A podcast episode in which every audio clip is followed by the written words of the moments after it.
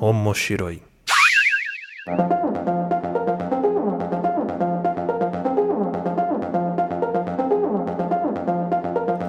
Olá a todos, sejam bem-vindos ao Omoshiroi, eu sou o Luiz Hunzuker e estou aqui nesse podcast que onde nós vamos discutir os assuntos relacionados a animes, mangás e tudo que envolve o universo otaku e da cultura pop japonesa. Lembrando que o Omoshiroi é um podcast que pertence ao feed do Papo de Louco. E para saber mais sobre nossos programas, você pode acessar www.papodelouco.com ou nos seguir no Twitter, que é o Papo de Louco Underline, ou no nosso Instagram, que também é Papo de Louco Underline Podcast ou em nossas redes sociais, que a minha é Luiz Hunziker. Lembrando que está rolando um sorteio lá no Instagram do Papo de Louco em parceria com a Mirani Comics. Sorteio do Hokuto no Ken, volume número 1. Não deixem de acessar, não deixem de dar uma conferida lá, porque esse sorteio vai acabar agora no comecinho de setembro. Não deixem de participar, participem lá, se inscrevam, sigam todos os passos ali do, do sorteio. Vai estar na descrição desse episódio também o link participem e tentem levar para casa esse volume número 1 um de no Ken. E no episódio de hoje nós vamos falar sobre algo que vem assombrando aí a indústria japonesa e até ocidental também, né, questão de trabalho, questão de jornadas de trabalho, que é o crunch e consecutivamente o karoshi, que é basicamente morrer de tanto trabalhar.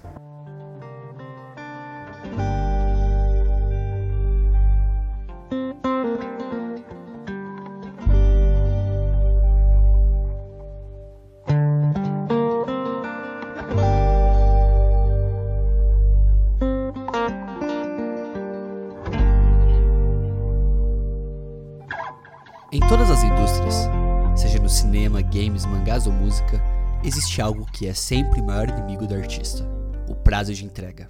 Conseguir se comprometer com uma data de entrega para um produto ou serviço e conseguir executar isso sem nenhum tipo de atraso é algo extremamente cansativo e pode ser a diferença entre conseguir ter lucro ou prejuízo. Exemplos na indústria sempre existiram, principalmente no Japão, onde é muito comum história de trabalhadores que exercem jornadas excessivas para conseguir atender os prazos. Porém, hoje em dia, essa questão está cada vez mais em evidência, seja por denúncia de funcionários ou divulgação da mídia. Tal prática não é algo mais aceito com normalidade pelas pessoas, e o crunching, termo utilizado para esse tipo de atividade, se tornou algo a ser combatido por todos. O termo crunching é amplamente utilizado em videogames, e em uma tradução do termo, se refere a processar uma grande quantidade de informação em um curto período de tempo. Geralmente, isso significa que desenvolvedores devem ficar até altas horas da noite e até fins de semana trabalhando constantemente no game para que ele consiga ser lançado em seu prazo estabelecido. Esse tipo de prática é muito comum próximo de data de entrega de jogos ou produtos pela indústria do entretenimento, e ficou em evidência recentemente quando o designer de jogos Kojima informou que Death Stranding, seu próximo jogo, entraria em um período de crunch para atender o prazo de entrega. A reação nas redes sociais foi mista. De pessoas que o chamaram de traidor por ter submetido sua equipe a essa prática, até pessoas que o elogiaram por ter a coragem de expor a realidade para o público. Outro caso que recentemente gerou grande repercussão foi o de Red Dead Redemption 2 da Rockstar. O resultado final do jogo, considerado por muitos uma obra-prima dos videogames, não veio sem polêmica. Dan Houser, um dos chefes do estúdio, revelou para o site Vulture que, para finalizar o jogo, a equipe fez jornadas de até 100 horas semanais. Após a denúncia, outros ex-funcionários da empresa revelaram situações semelhantes com esse e outros jogos da Rockstar. Semelhante também aconteceu com a Epic Games, responsável por Fortnite. Por conta do grande sucesso do game, a empresa abriu a possibilidade de horas extras para seus funcionários, que chegavam a ter 100 horas semanais em sua jornada. A polêmica em cima dessa questão era que essas horas não eram obrigatórias, mas para atingir as metas de desenvolvimento era necessário trabalhar por períodos maiores, e a cobrança sobre estes objetivos acabavam forçando os trabalhadores a ficar por muito mais tempo trabalhando a fim de atender às metas abusivas da empresa. E fica a pergunta: é crunch quando a hora extra não é obrigatória? Mesmo que o prazo da atividade que está sendo proposta é impossível de atingir em condições normais? Pulando do mundo dos games para a indústria dos animes e mangás, essa situação se torna um pouco mais séria. Diversos são os relatos de ilustradores, coloristas, mangakas e animadores que dizem ter sofrido situações como essa. E estamos focando só na indústria do entretenimento. mas o Japão traz práticas são tão comuns que existe até um termo para quando você literalmente morre de tanto trabalhar. O termo karoshi.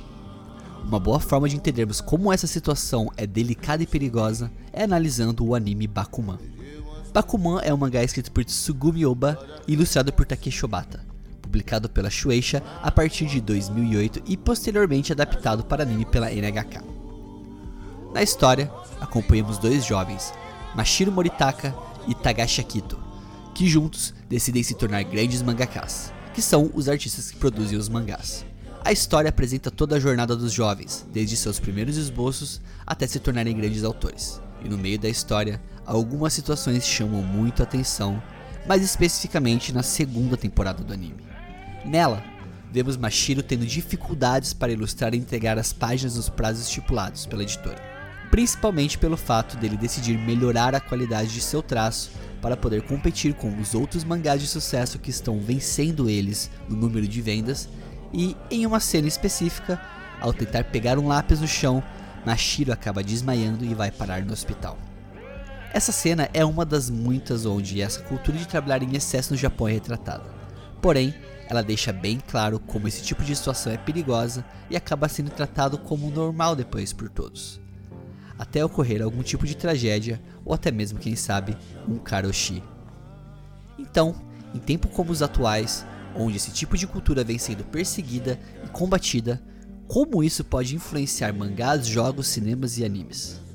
Bem, vamos usar Attack on Titan como um exemplo de como o combate pode afetar a indústria do entretenimento. Attack on Titan recebeu sua segunda temporada em 2017, porém com uma diferença enorme em relação à primeira: o número de episódios.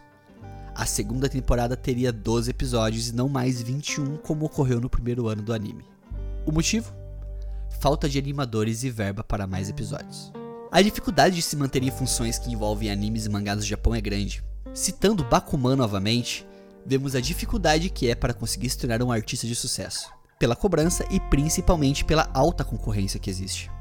Em um estudo feito pelo programa de TV do canal NHK em 2007, o Oikonomia, se chegou à conclusão que 80% dos jovens que ingressam na indústria da animação no Japão acabou abandonando suas funções em até 3 anos. E que um grande grupo de animadores de Tóquio informou que são pagos 540 dólares por mês para jornadas de até 10 horas diárias de trabalho, e que grande parte desses jovens necessitam de ajuda de custo de seus pais para se manterem nos grandes centros de animação. Então, voltando para Attack on Titan, o que manteria um jovem que tem a ambição de ser animador na função, sendo que ele terá jornadas excessivas de trabalho, será mal remunerado e poderá sofrer com problemas de saúde para poder manter o seu trabalho. Todos esses fatores vêm pesando e vemos cada vez mais estúdios japoneses e editoras passando por dificuldades para manter o fluxo de produção e o fluxo de caixa. Na mesma matéria do canal NHK, foi constatado que o número de estúdios que fecham um ano com prejuízo vem crescendo 5% ao ano, e que em 2015 25% dos estúdios registraram prejuízo em seu balanço fiscal. Levando em conta todos esses fatores, como nós podemos reverter uma situação dessa? Um bom exemplo para servir de inspiração é o estúdio Kyoto Animation, onde os salários são mais justos e equivalentes à função. Os funcionários possuem liberdade e intervalos obrigatórios durante o expediente, tudo isso conseguindo entregar grandes animações que resultaram em anos constáveis muito bons para a empresa. No fim, o crunch é o primeiro passo para ocorrer um karoshi. E seja no Japão ou em qualquer outro lugar do mundo, devemos sempre zelar pela saúde das pessoas e buscar sempre lutar pelo justo. Não é porque você trabalha 10 horas por dia hoje que seus problemas vão acabar no dia seguinte.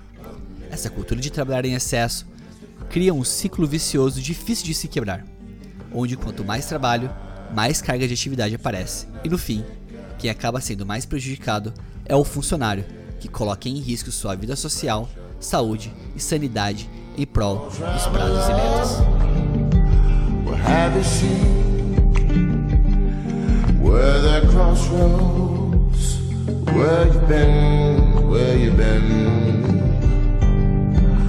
I once was standing